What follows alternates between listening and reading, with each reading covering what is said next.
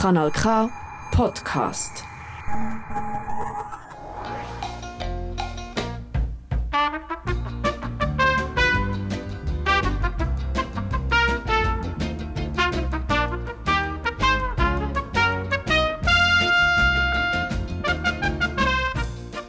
Das ist Signet von Radio Silbergrau.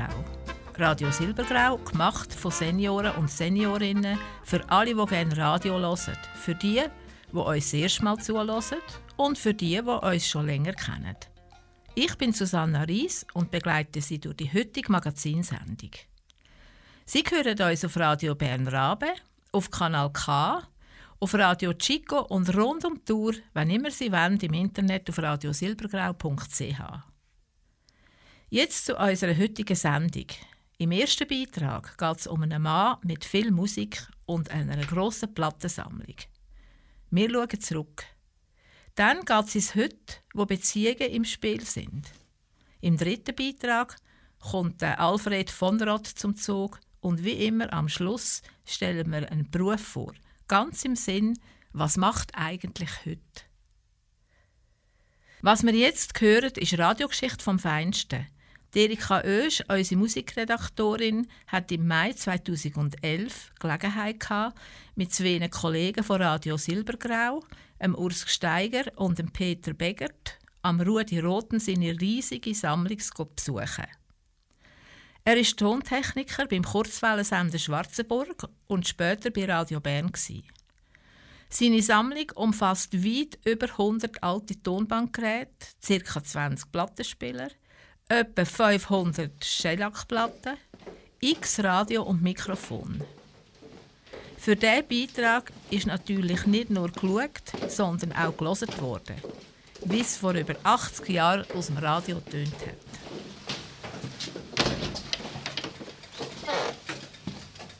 Wow. Ei, ei, ei. Oh, das Zeug da. Schau mal das an. Wir sind hier beim Rudi Roten im Keller unten, wo alle die Geräte sind. Der Raum ist etwa drei auf sieben Meter. Da sehe ich Platten, alte. Ich sehe auch Plattenspieler dazu. Nachher ein Tonbandgerät, Plattenschneidgerät, Tonbänder, Abspielgerät, ganz alte Lautsprecher und das Talband-Abspielgerät geht das bis zur Digitalisierung?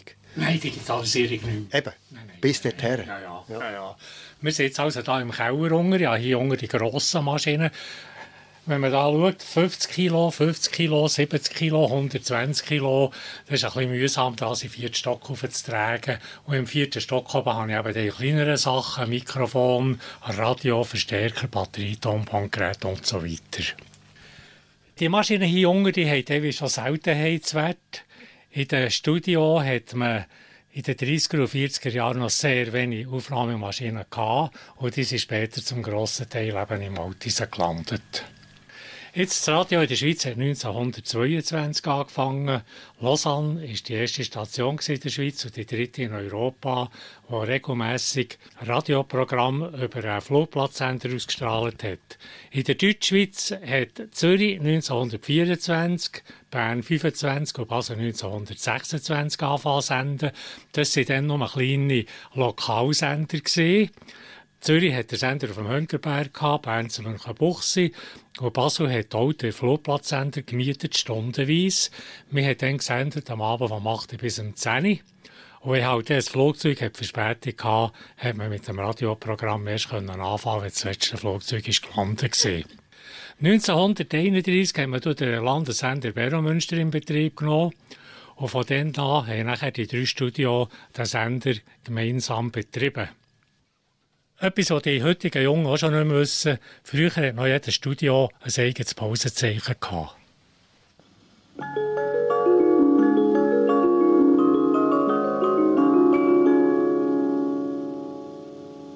Schweizerischer Landessender Beromünster. Studio Bern.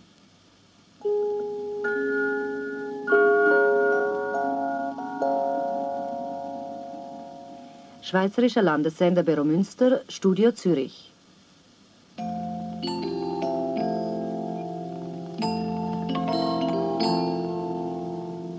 Schweizerischer Landessender Münster, Studio Basel. Bis Anfang des 30er Jahre haben wir noch keine Aufnahmen gemacht.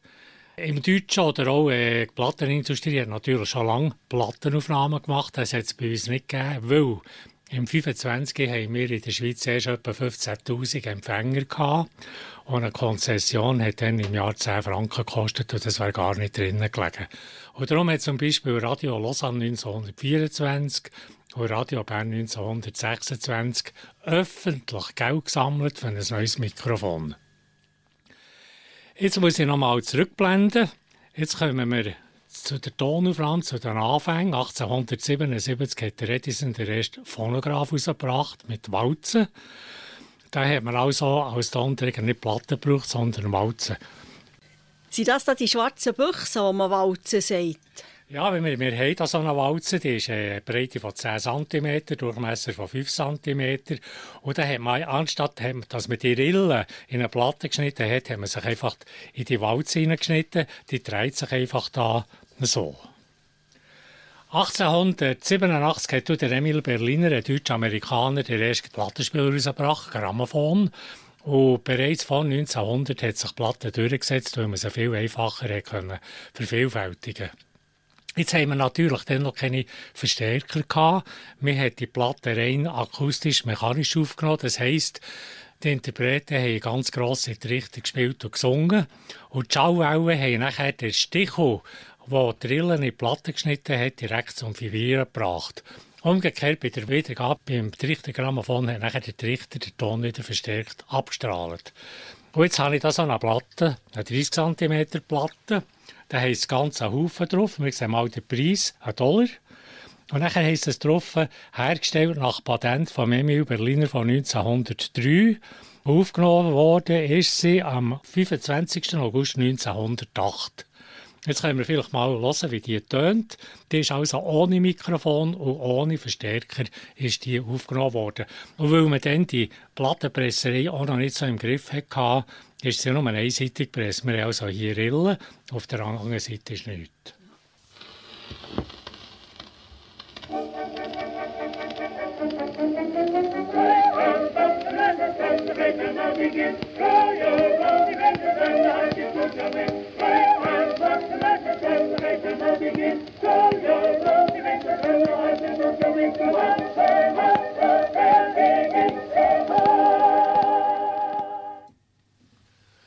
Gut, ich meine, das klingt jetzt äh, himmeltraurig schlecht, aber wenn man sich überlegt, für den ist das eine Sensation gewesen, 1908. Wir haben weder Radio noch Fernsehen gehabt, die ersten Autos, die ersten Flugzeuge. Viele haben noch Gasbeleuchtung gehabt. Für den ist das natürlich ein Wunder gewesen. Man muss das mit den Augen von denen anschauen. Hier habe ich eine 25 cm Platte, da sehen wir auf Fall auf dem Plattenlabel einen Trichtergrammophon mit dem Hund vor dran. Und darum heisst er His Master's Voice. Und der Hund hat es wirklich gegeben, der hat Nipper geheissen. Jetzt habe ich hier eine Platte, der heisst es drauf, Berner Jodl, gesungen vom Berner Jodl Club Langasse.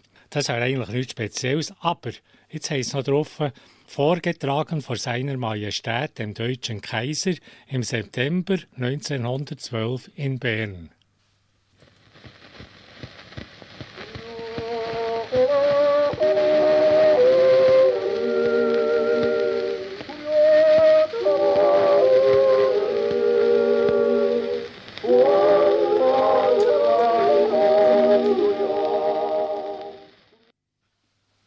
Das war natürlich auch wieder eine Platte, die man wieder direkt hat aufgenommen mit grossen Trichter, eben ohne Mikrofon.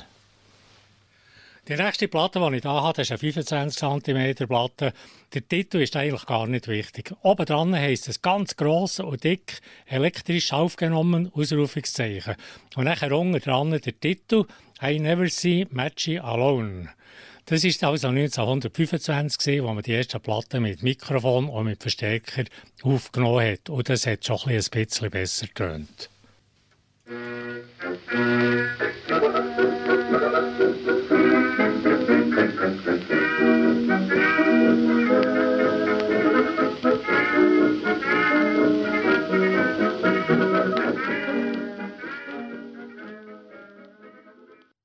Die nächste Platte ist von 1942.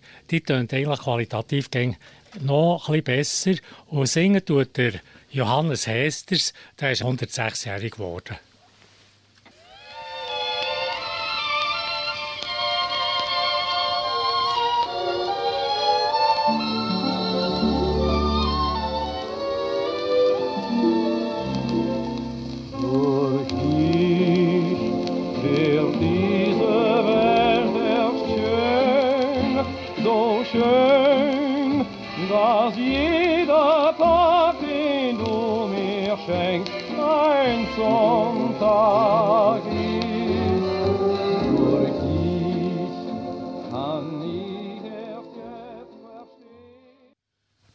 Nächste Platte, das ist wieder eine 30 cm Platte, und da heisst es drauf Foto-Elektrorekord. Was ist Foto-Elektro im Zusammenhang mit Platten? Es war so, in den 20er Jahren hat man keine Aussenaufnahmen machen weil die Plattenschnittgeräte viel zu schwer waren. Die hat man nicht transportieren Und nachher ist eine Maschine konstruiert worden, wo man den Ton zuerst auf Lichttonfilm aufgenommen hat, also auffotografiert. Und nachher hat man dann diesen Lichttonfilm im Plattenstudio auf einer Platte kopiert.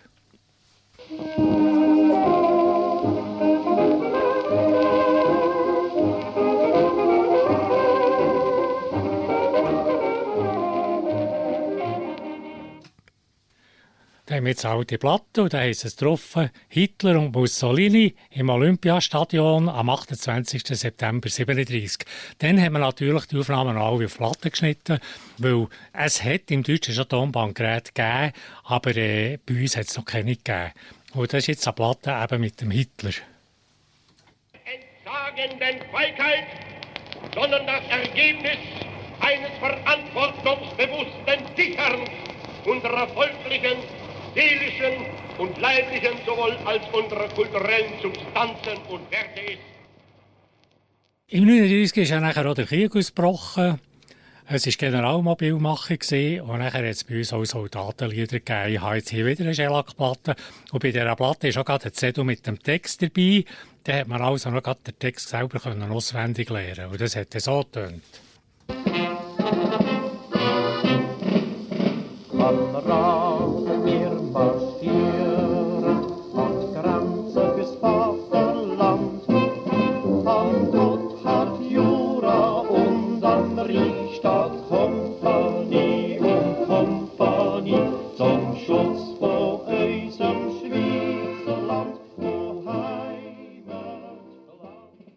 Ja, es ist wirklich ein Ohrenschmaus, was der Rudi Roten alles präsentiert erzählt und abspielt.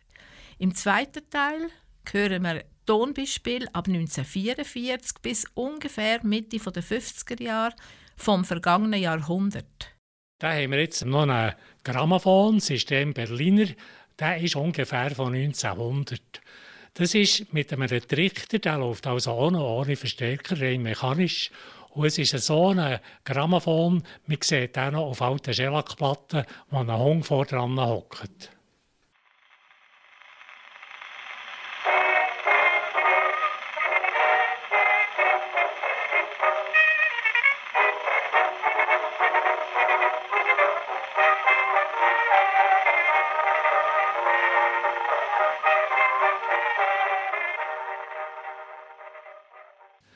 1945 ist der Krieg fertig und am 15. September 1945 hat es eine Spezialsendung zum Rücktritt von General Guisan. Und die Aufnahme die hat 28 Plattenseiten gefüllt. Das heisst, man hat bei der Sendung 27 Mal alle drei bis vier Minuten genau müssen überblenden. Und da wollen wir auch noch schnell hören. Der Reporter war Friedrich Bravant, das war der Chefreporter von Radio Bern. Soeben hat Nationalratspräsident Ebi dem General den Dank der Bundesversammlung und des ganzen Volkes ausgesprochen. Der General, der während dieser Ansprache bewegungslos vor dem Präsidentenpult verharrte, an der genau gleichen Stelle, wo er vor bald sechs Jahren den Eid ablegte, schreitet nun langsam, Mütze und Säbel in der Linken, die kleine Treppe aufwärts, auf welcher der Präsident der Vereinigten Bundesversammlung ihm entgegenkommt. Die 1. August-Ansprache der Bundesräte hat man eigentlich nie direkt gemacht. Später hat man es auf Tonband aufgenommen. Und hier habe ich jetzt die 1. August-Ansprache vom Bundespräsident Etter. Und der hat die schon aufgenommen am 28. Juli 1947. Jetzt möchte ich mal da ein bisschen anspielen, dass man sieht, so der Ton, wie das dann tönt hat. Wir alle miteinander grüßen unser gemeinsames Vaterland. Wir gedenken in Dankbarkeit all der Generationen, die uns vorangegangen sind und für die Freiheit unseres Landes geopfert, gearbeitet, gestritten und geblutet haben. Da haben wir jetzt ein Telefon, eine Plattenschnittmaschine. Das ist eigentlich die erste gute Plattenschnittmaschine, die man in unserem Studio eingesetzt hat. Die ist aus Anfangs der 30er Jahre. Die läuft auch mit 78 Touren, eben wie die Shellac-Platten dann gelaufen sind. Wir haben hier Tonabnehmer drauf, den man die Platte direkt abspielen kann. Und mit dem anderen Gerät da drauf kann man Platten schneiden, weil die Platten die haben ja keine Rillen. Die Rillen tut man mit einem Messer in die Platte hineinschneiden. Ich tue jetzt auf das Plattenschneidgerät eine Platte. Das ist eine Aluminiumplatte beschichtet mit Zelluloselack ohne Rillen. Und jetzt tue ich mit einem Messer eine Rille reinschneiden und zugleich tue ich eben die Musik in die Rille hineinschneiden. Jetzt sieht man hier bei diesem Messer man kleine schwarze Spänchen raus, so wie Stahlwolle oder Putzspäne. Also ich weiß nicht, wie man das so beschreiben Das ist jetzt eben die, der Span, den es gibt beim Schneiden von der Rille. Und da hat man aufpassen, wenn man zum Beispiel Raucher gesehen und nur ein Blut in die Späne ist, wenn man da ein paar Platten geschnitten hat, hat das ein paar Handvoll Späne gegeben, dann hat es gerade eine Stichflamme gegeben.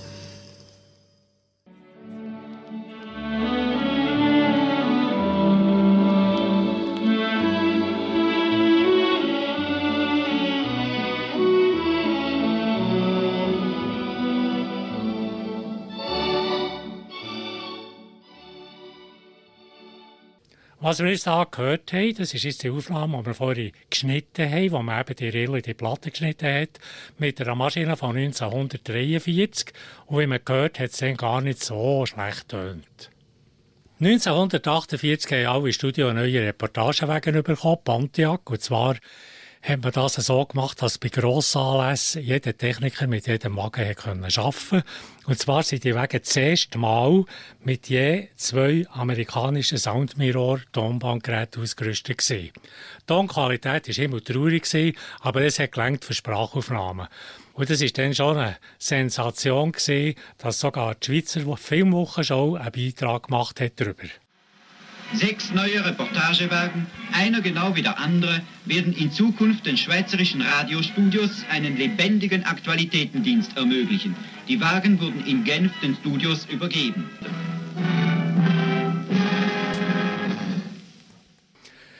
Jetzt, früher haben wir beim Radio Frühturnen.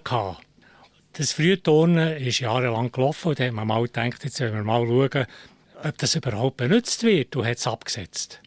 Sind sehr wenige Reklamationen gekommen.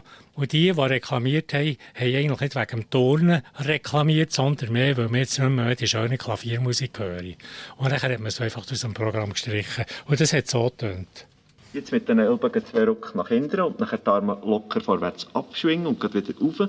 Und eins, zwei, ab auf und eins, zwei, schwingen mit rundem Rücken und eins, energisch und locker ab, sofort hoch, eins, zwei, hopp, sofort wieder Brust raus, hopp, zwei, hopp, Armschwung mit Knäuelwippen, eins, zwei, ab, sofort Nacken halten, eins, zwei,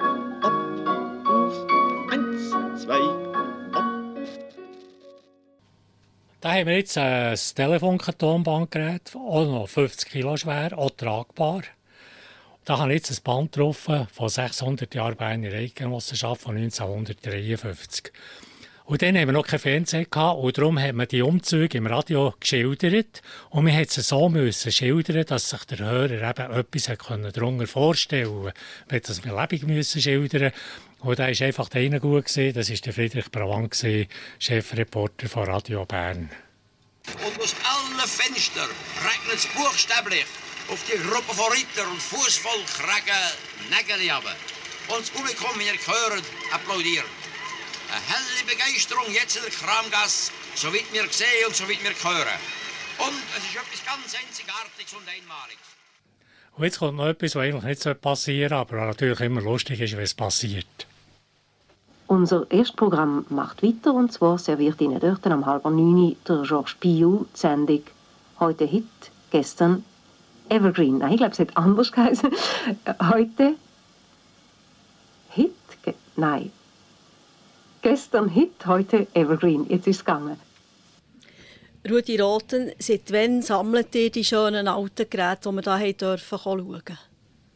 Eigentlich schon, als ich beim Radio gelandet bin, in den 50er Jahren, habe ich immer geschaut, wenn man Geräte ausgeschraubt hat, dass ich die habe bekommen. Ich habe natürlich aus Platzgründen darauf schauen, dass ich nur richtige, interessante Geräte genommen habe, so Meilensteine. Das heisst, erste Plattenschnittgeräte aus den 30er Jahren, erste Tonbandgeräte Ende 40er Jahre, nachher erste tragbare Tonbandgeräte Anfangs 50er Jahre bis zu den ersten transistorisierten Geräten so um 1960. Das Schönste an dieser Sammlung finde ich ja, dass die Apparate alle laufen. Jetzt könnte ich mir aber auch vorstellen, dass zwischen ihnen einer kaputt geht. Könnt ihr die selber reparieren oder habt ihr da Fachleute, die euch helfen? Ja, ich mache es selber, weil das grosse Problem bei den Geräten ist der Gummi. Gummirädchen und Gummiriemli, der Gummi geht mit der Zeit kaputt. Und da habe ich einmal gesehen, bei einem Plattenspieler, beim Tonabnehmer, war der Gummi kaputt gewesen. Und das waren so Gummiröhrchen, gewesen, bis ich darauf kam, dass die Ventilschläuche von den Velo perfekt passen. Dann habe ich einfach bei den Velo Ventilschläuche dran. Man muss einfach eine Fantasie haben, weil es gibt natürlich keine Ersatzteile mehr. Mittlerweile sind wir im vierten Stock oben angekommen, in einem der zwei Wohnungen von Rudi Roten. Und hier hat er uns jetzt eine Stubentüren aufgetan und die Stube ist voll und noch voller mit Radio, Mikrofon, Tonbandgeräten in jeder Größe. Das Radio, wie ich noch kenne, das wir als Kind daheim hatten. Schöne Holzmodelle. Es ist wunderbar. In dem Gestell haben wir alte Radio. Das hat also angefangen in den 20er Jahren mit dem Detektorempfänger. Der ist nochmal gegangen für einen Lokalsender mit Kopfhörer. Nachher sind die ersten Apparate mit Lautsprecher und dann war der Lautsprecher noch separat. Gewesen. Und so um 1930 sind dann die Apparate gekommen, wo der Lautsprecher schon eingebaut war. Da habe ich jetzt einen Philips-Empfänger aus den 20er Jahren, wo der Lautsprecher noch nicht eingebaut ist. Und da ist ein Prospekt dazu und da heisst es drinnen, der Philips Edelempfänger mit Philips Wunderröhren. Man war also nicht so bescheiden dann. Und der Preis für den 750 Franken bei einem Monatsverdienst von einem Bützer von vielleicht 200 Franken.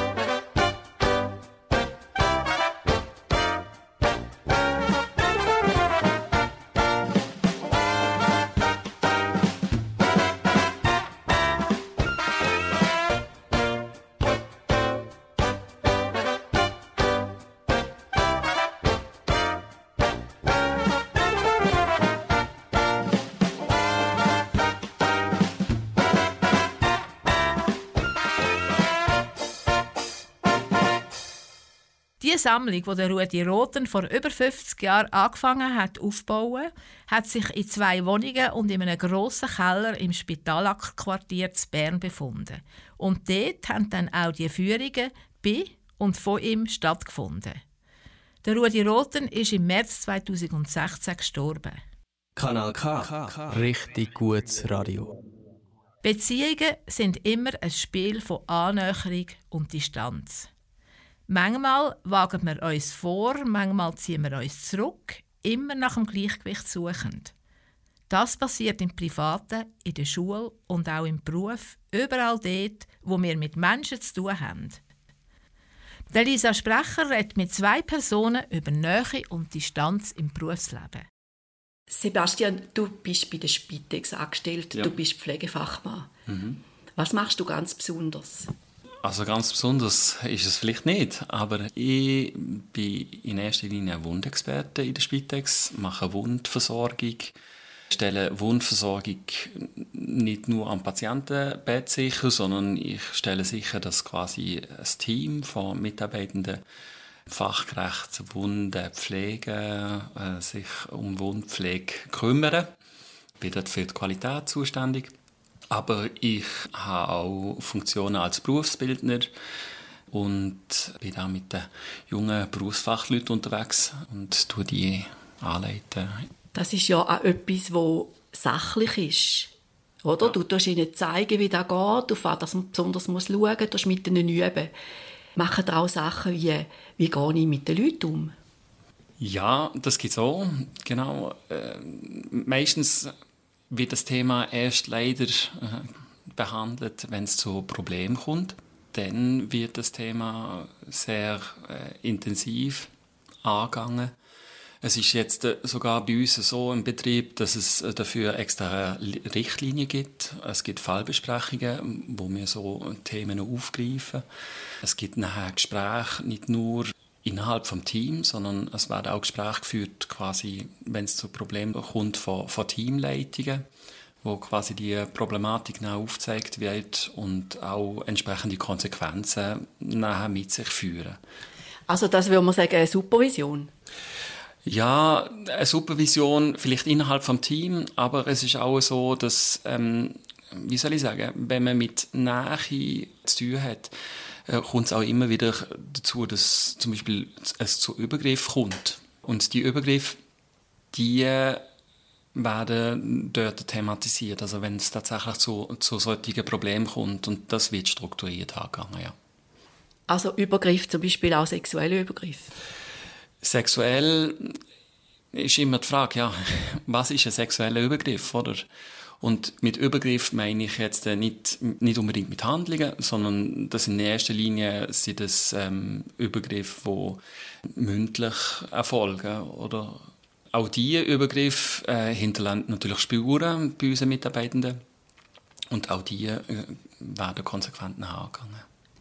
Wie ist das für dich persönlich? Die Auseinandersetzung ist immer mit Konflikten verbunden, hat etwas zu tun, ja, was sind meine Haltungen, was sind meine Werte, wie stehe ich zu denen, wie tue ich diesen Rechnung tragen und wie offen können wir auch darüber reden, Also offen reden im Team oder meinst du auch mit den Klienten? im Team und den Klienten. Hast du auch schon erlebt, dass Frauen sich nicht von dir haben wollen pflegen lassen? Das ist immer wieder Thema. Das ist auch etwas, wo ich aktiv angehe. Wenn ich einerseits merke, eben, es könnte ein Problem darstellen, ich fordere dort auch im äh, Vernehmen ein, oder wenn es darum geht, irgendwie jemanden im Team zu waschen oder zu duschen oder ähm, auch nur beim Umkleiden zu helfen. Dann ist das immer Thema vom äh, Gespräch vorher, oder? Dort muss man sehr sorgsam damit umgehen, weil gerade wir, also ich arbeite in Spitex, man muss sich vorstellen, häufig ist es schon so, da bin ich und die Klientin. Ich bin aber noch nie in die Situation gekommen, dass es nicht zu einem Problem gekommen ist. Aber ich könnte mir vorstellen, dass es, ja, dass das äh, ein sehr sensibles Umfeld ist, oder? Wenn andere noch da sind und man jederzeit kann rufen und so, fühlt sich vielleicht jemand noch sicherer. Entsprechend ist es wichtig, dass man dann in dem Moment, äh, ja, äh, sorgfältig mit dem Thema umgeht. Auch weil man nicht weiß, was für Erfahrungen die Frauen gemacht haben im Verlauf ihres Lebens. Häufig sind es ältere Frauen, die man pflegt. Und dort erlebt man immer wieder, oder dass auch mal ein Nein kommt und dann das Nein auch akzeptiert wird. Schaffen tust ja du ganz viel allein. Ja, allein und doch nicht allein. Weil im Rücken habe ich immer ein Team. Im Rücken habe ich immer das Bewusstsein, dass heute gehe ich, morgen geht jemand anders. Im Bewusstsein habe ich, es sind Angehörige da, die zu den Leuten schauen. Deswegen, eigentlich bin ich nie allein. Also, man kann auch sagen, der Klient, wie man ihm sagen, hat eine lange Geschichte, die er mitbringt. Und alles das fließt irgendwo auch in die Pflege ein. Was machst du, wenn etwas so richtig traurig und tragisch ist und du es auch so findest? Wie bringst du das wieder los, damit du nachher kannst heim? Ich glaube, wenn man in diesem Beruf sich bewegt, begegnet man diesen Situationen immer wieder. Jeder für sich entwickelt gewisse Strategien, wie er mit, mit dem umgeht. Und was ist deine? Meine Strategie, ich weiß sehr genau, wo die Grenze ist, was privat ist und was Beruf ist. Und ich kann die Situationen ziemlich klar voneinander trennen. Also es ist das, was mich beschäftigt, vieles muss ich nicht mit heimnehmen und das, was ich heimnehme, das kann ich einmal daheim erzählen und mir wird einmal zugelassen und dann kann ich es aber auch stehen. Auch Nadja kommt den Menschen sehr nahe. Sie ist Massagetherapeutin. Du tust Menschen massieren. Aha. Du lernst es über die Haut und über den Körper gut kennen. Ja. Das ist auch eine Herausforderung für dich selber. Ja, besonders beim ersten Mal, wenn jemand das erste Mal kommt, dann kann ich auch die Massage nicht gleich machen wie sonst. Da muss ich zuerst schauen, wie reagiert der Mensch in dem Sinn, äh, wie liegt er her, ist er entspannt, manchmal habe ich, auch für den Mensch ist es ja, was ist das für eine? Und das merkt man manchmal besser, manchmal schlechter und sie kommen her, liegen her, entspannt, ich genieße es. Die kommen her, wissen fast nicht wie, habe ich manchmal das Gefühl, leck, sieht das nicht entspannt aus, fragen alle, ob es, ja, ja, mir ist es wohl, mir ist es wohl.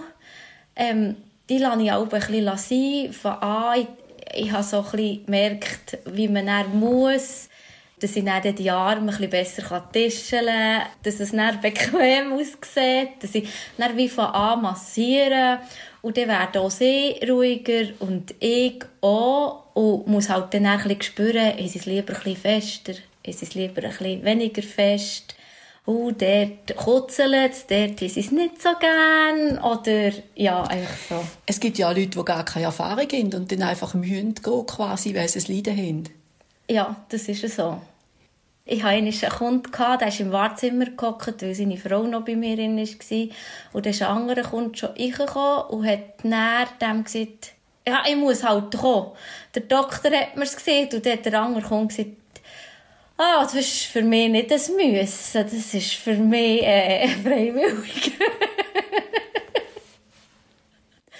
Ich erlebe dich als sehr neugierige Frau. Du machst auch immer wieder Weiterbildungen. Was macht dir am meisten Spass bei diesen Weiterbildungen? Ja, eben neues Zeug lernen.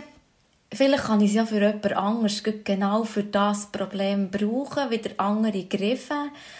Mir denke, das macht es dann ein bisschen, ähm, auch für die Leute die regelmässig kommen. Oh, hast du wieder einen neuen Griff? Sie sind selber gespannt. Es ist so, bekommt auch die Massage ein bisschen Abwechslung. Und eben, man hat vielleicht auch Sachen, die man dann besser therapieren kann mit etwas anderem, wo man vielleicht vorher nicht ist weitergekommen Du machst auch öfters Sachen, die aus der chinesischen Medizin sind. Ja, ich habe noch Akupunkturmassage habe ich eine Weiterbildung gemacht. Und das ist natürlich also ganz anders über einfach eben über die Energiebahnen, die Meridianen und das ist ähm, das ist ganz anderer Aspekt näher. Ja, das ist einfach auch sehr spannend. wie man es dann noch aus einer anderen Richtung kann anschauen kann, wieso das ihm jetzt vielleicht die Schulter kann wehtun kann. Ich tue mir dann überlegen, vielleicht ist es irgendein Organ, das stört und nicht nur jetzt der Muskel. Du hast ganz verschiedene Leute. Erzähl mal, in welcher Spannung sind die Menschen? Ja, in letzter sind ganz junge, also ganz junge einfach so noch Schulkinder. Aber ich habe auch 80, zwischen 80 und 90-Jährige. Männer und Frauen, ja, ganz unterschiedlich. Man merkt bei dir einfach Begeisterung dafür. Danke dir vielmals. Merci vielmals. Menschen, die auf der einen Seite Hilfe brauchen und fordern und Menschen, die die Hilfe anbieten, sei es privat als Massagetherapeutin oder über Institutionen wie zum Beispiel die Spitex oder Prosenektute. Das ist ein Beitrag von der Elisa Sprecher. Kanal K. Kanal K.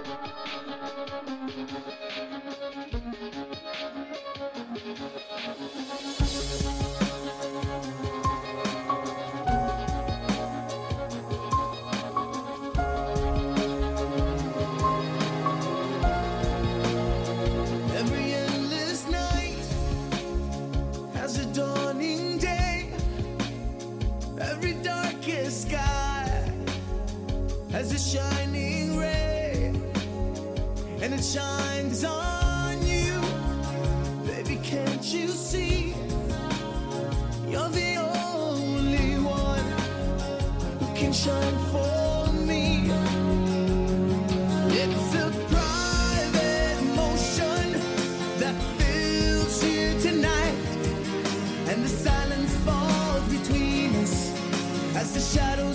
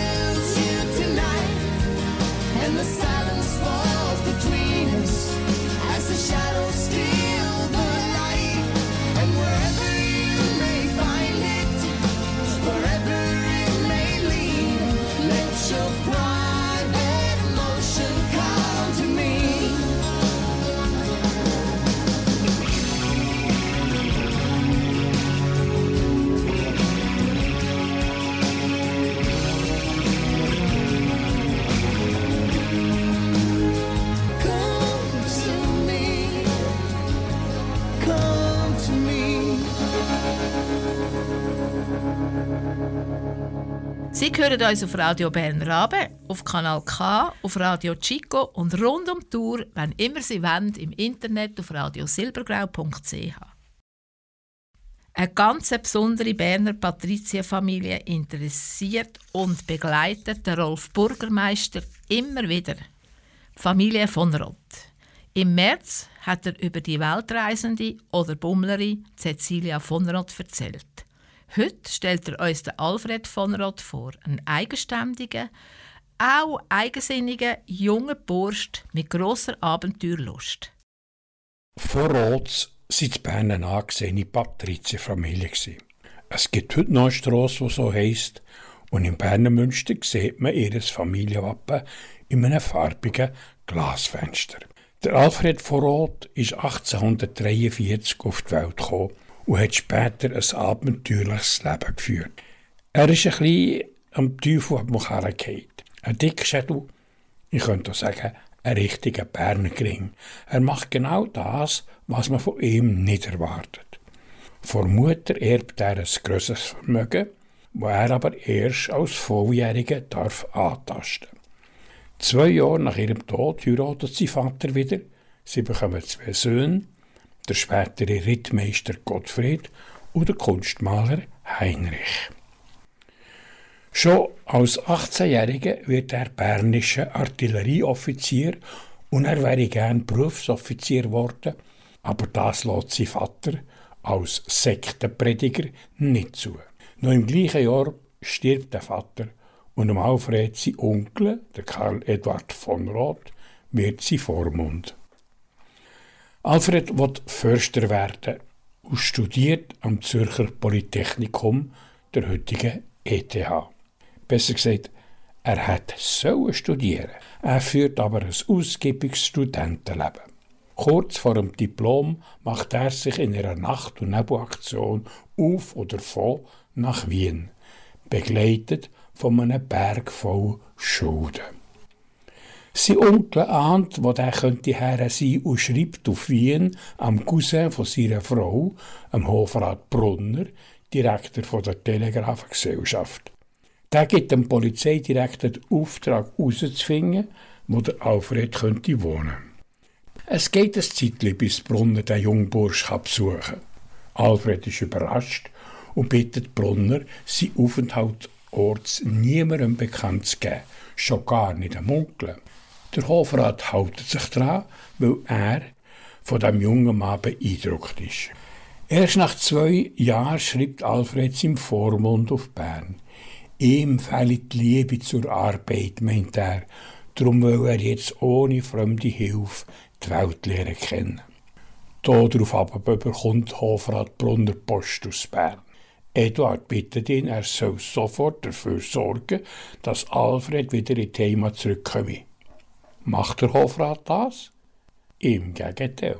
Dank seiner Beziehungen sorgt er dafür, dass Alfred als Offizier ins 11. Kürassierregiment vom Kaiser Franz Josef kann eintreten kann. Für so etwas ist es aber nicht eine günstige Zeit. Gewesen.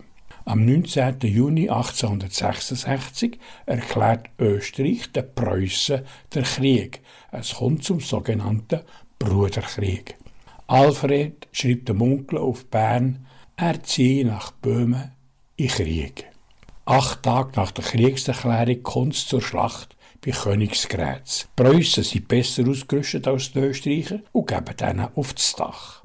Alfred kämpft hoch zu Ross und wird prompt von einem Büchsenschuss unter dem Knie getroffen. Die Schienbein ist zerblättert. Er geht vom Ross und bleibt die ganze Nacht halb bewusstlos am Boden liegen. Plündernde preußische Soldaten robben aus. Am Morgen steht eine berittene Gruppe von hohen Offizieren um ihn herum. Einer ist der Oberbefehlshaber der preußischen Armee, der Prinz Friedrich Karl höchstpersönlich. Der 40 Jahre ältere Prinz versteht sich mit dem jungen, sprachgewalten, kulturbegeisterten Schweizer auf Anhieb gut und statt ihn gefangen zu nehmen, gibt er den Befehl, man soll ihn auf dem böhmischen Schloss Nachod in der heutigen Tschechei pflegen. Dort wird er aufpäppelt, zum Teil von jungen, adligen Damen, die als Krankenschwestern freiwilligen Dienst leisten. Z Bern liest man natürlich von der österreichischen Niederlage und der Onkel ist sehr beunruhigt. Wo er dann aus Wien noch ein Telegramm bekommt, Alfred werde vermisst, ob gefangen oder tot, wüsste man nicht, hat es für ihn nur noch eins gegeben. Sofort zusammenpacken und mit seinem Sohn ins Kriegsgebiet auf die Suche. Am 11. Juli sind die beiden losgefahren. Es war eine beschwerliche Reise. Sie kommen zu Freiburg, zu Karlsruhe, zu Heidelberg vorbei und von Mainz bis Köln geht es auf dem Schiff der Riedstür ab. Z Dresden fängt die Suche an. Jedes Lazarett klopfen sie ab. Glücklicherweise treffen sie einen, der weiss, der Alfred lebt noch. Das beruhigt die Berner. Aber an einer weiteren Reise zu den Schlachtfeldern ist nicht zu denken. Der Krieg ist erst am 23. August zu Ende gegangen, darum kehren die beiden zurück auf Bern.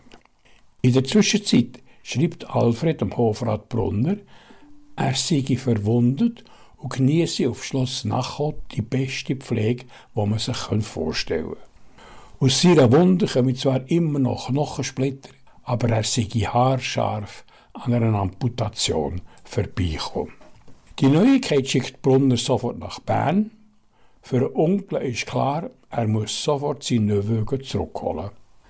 Zum zweiten Mal nimmt er die lange Reise auf sich, allerdings allein, ohne seinen Sohn. Die Freude ist gross, als sich Onkel und Alfred auf dem Schloss für zwei Stunden treffen. Er keine Rede von mit dem Onkel zurück nach Bern. Alfred ist noch lange nicht reisefähig. Im Dezember hat man ihm eine Badekur verordnet und von dort schreibt er, er laufe immer noch an Krücken und ein leichtes Himpen werde ihn auch sein Leben lang begleiten. Aber über die Zukunft macht er sich noch keine Gedanken. Und geschrieben hat er mit hochachtungsvoll ihr ergebener, königlich, kaiserlicher Krüppel. Eine Stelle, wo ihm der Großherzog von Weimar anbietet, lehnt er ab. Für so etwas hat er zu wenig Takt, Geduld und Weltschliff. Da hat er jetzt auch nicht Unrecht. Immer noch ein Krücken kommt er im Herbst 1867 zu Bern an.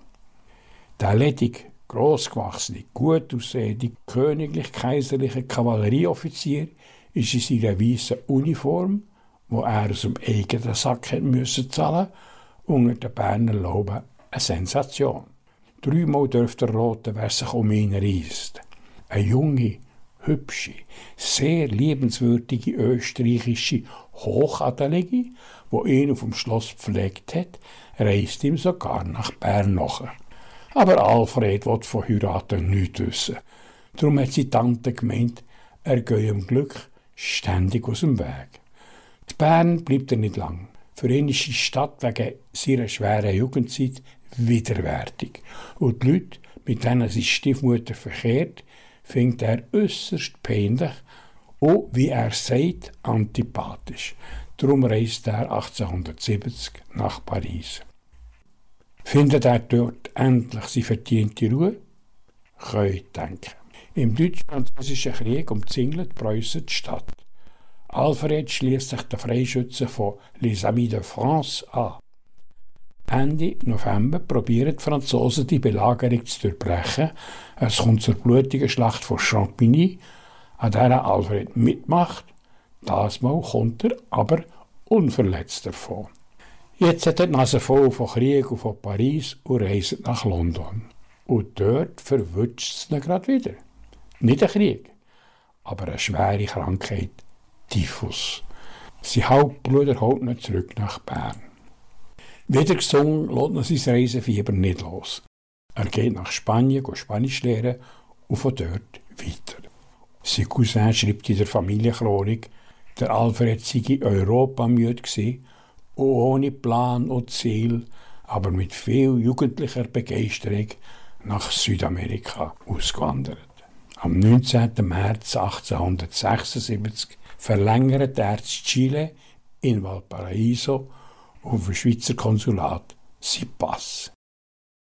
Wie es dem Robinson aus Bern in Südamerika ergangen ist, hören Sie in der nächsten Sendung. Eins kann ich Ihnen heute schon verraten. Das Leben von von Roth war so interessant, dass der Stefan Goel 2019 einen Dokumentarfilm gemacht hat mit dem Titel Insulaner. Kanal K. Richtig gutes Radio.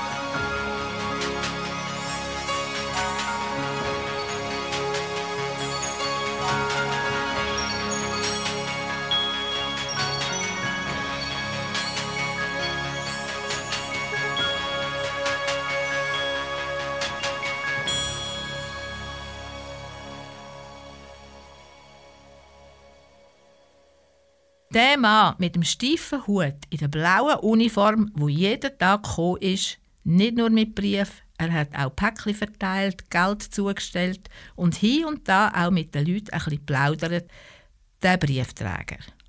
Das Bild ist von früher. Wie es heute bei der Post organisiert ist, wollte Hans-Peter Müller von Marcel Lesser wissen. Marcel Lesser, früher hat es Briefträger und Paketboten gegeben. Die heissen heute anders. Wie heissen die und was hat sich da geändert gegenüber früher? Die Berufsbezeichnung ist neu Logistiker, beinhaltet neu auch zum Beispiel, dass man lernt Stapler fahren, bedeutet wiederum, dass man auch in einem externen Betrieb, also nicht nur bei Post kann arbeiten kann, weil man eben Stapler kann zum Beispiel. Was auch noch geändert hat, ist von dem Produkt, was der heutige Briefträger gegenüber früher zustellt. Das gleiche beim Paketboten. Was der Briefträger hat früher im Prinzip sämtliche Produkte zugestellt, die es gegeben sprich Briefe, Zeitungen, Nachnamen, Geld. Das ist heute alles nicht mehr. Es gibt keine Geldzustellung mehr zum Beispiel. Es ist alles bargeldlos. Gebühren werden neu via Twint gezahlt, dass eigentlich der Bote wirklich kein Bargeld mehr bei sich hat. Aber ich, äh, ich, ich weiss gar nicht, wie die Wind geht. Also, Was mache ich denn? Nimmst du die Sachen wieder mit? Sobald man eine Auslage hat, die ein Kunde muss zahlen muss, fragt man, hat er Twint? Wenn ja, ist gut. Wenn nicht, tut man ihn darauf aufmerksam machen, dass das äh, eine App ist auf dem iPhone oder auf dem Smartphone. Und bittet ihn, das möglichst zu installieren. Wenn nicht, hat er aber immer noch die Möglichkeit, mit Bargeld zu zahlen. Genau, ja. Das, die Möglichkeit besteht. 90% werden bargeldlos abgewickelt. Marcel, gibt es Berufe, die früher gang und gäbe waren, aber was es einfach heute nicht mehr gibt, weil es alles geändert hat? Ja, zum Beispiel eine der grossen Dinge ist sicher, dass es keine Bahnpost mehr gibt.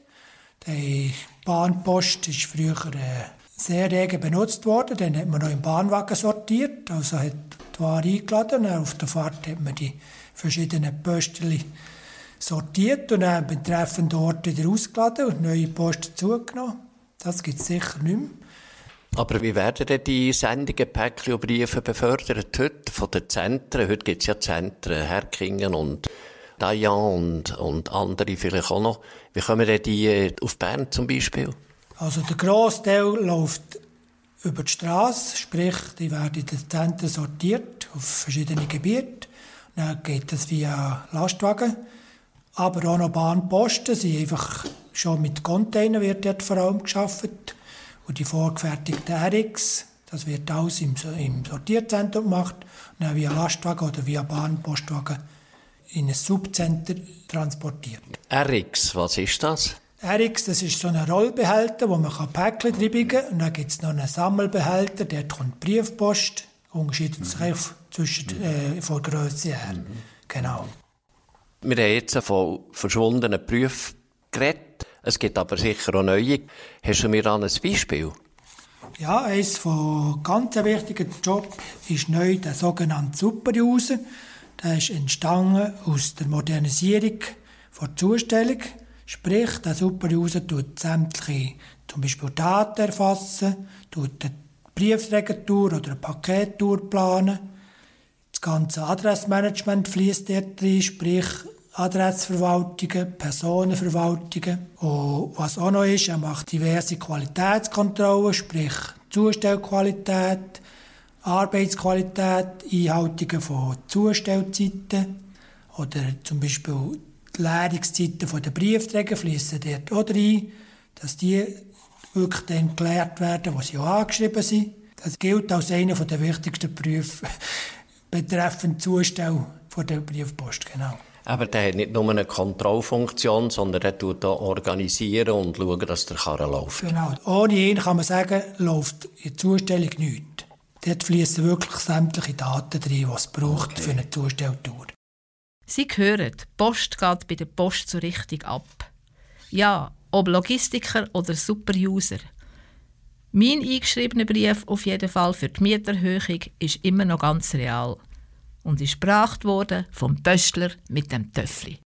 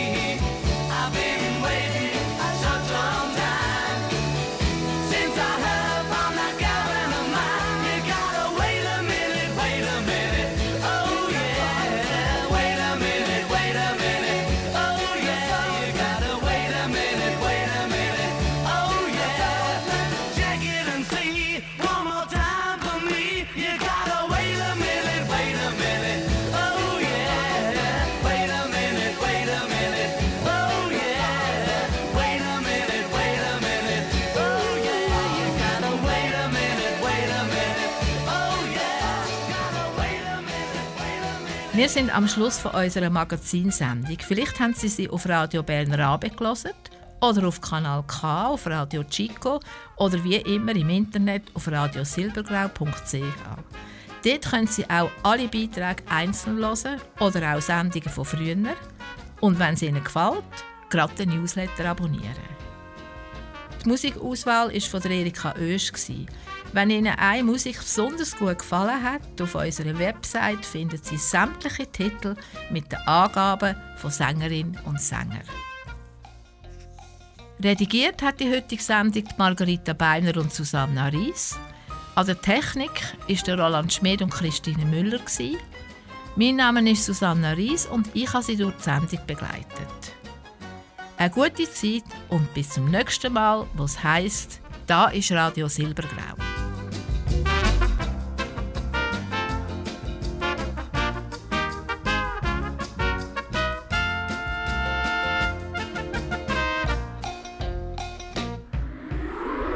Das ist ein Kanal K Podcast. Jederzeit zum Nachhören auf kanalk.ch oder auf deinem Podcast App.